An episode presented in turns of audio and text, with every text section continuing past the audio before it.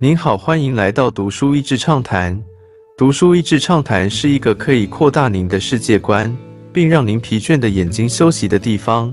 短短三到五分钟的时间，无论是在家中，或是在去某个地方的途中，还是在咖啡厅放松身心，都适合。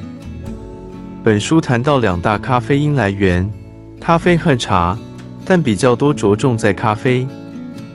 一样从各种面向研究咖啡因，主要是咖啡对人类社会的影响，对人脑的影响。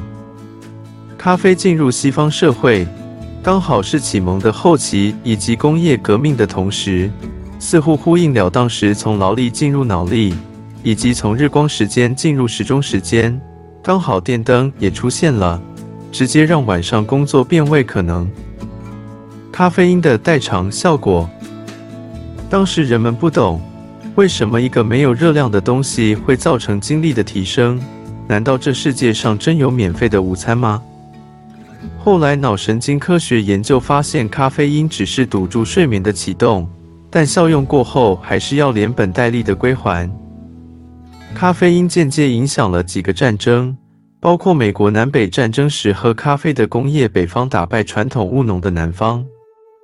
还有开始喝咖啡和茶的英国，因为需要糖而开始在美洲压榨不幸的非洲黑奴，同时由于跟中国买茶叶大量贸易逆差而偷渡鸦片，危害清朝社会。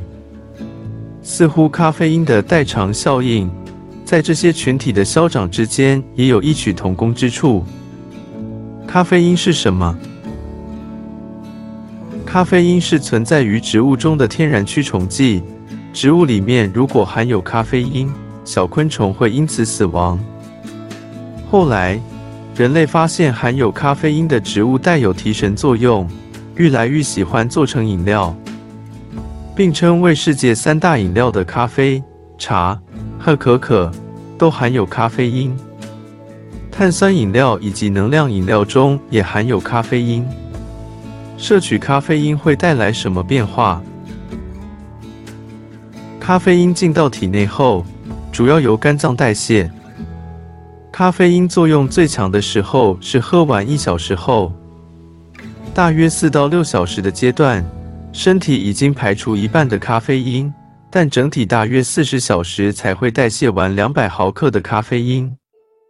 不过这些数值只是平均值，我们身体的基因与平时常不常喝咖啡因，都会影响咖啡因的新陈代谢。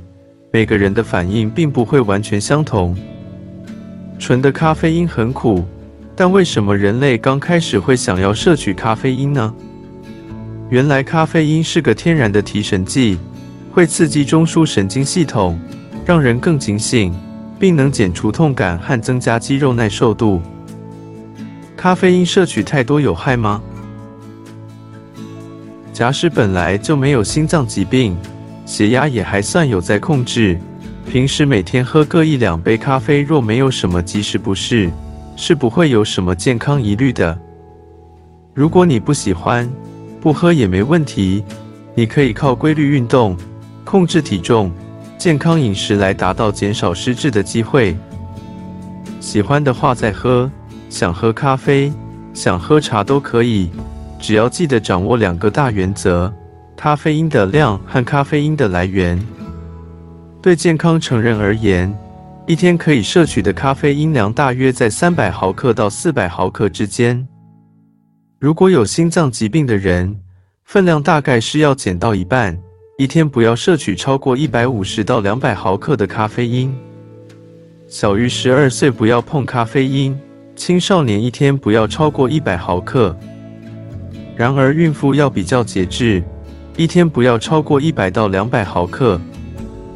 作者为了写作而暂停几个月喝咖啡的习惯，像是他上一本关于迷幻药的书一般，都要亲自体验。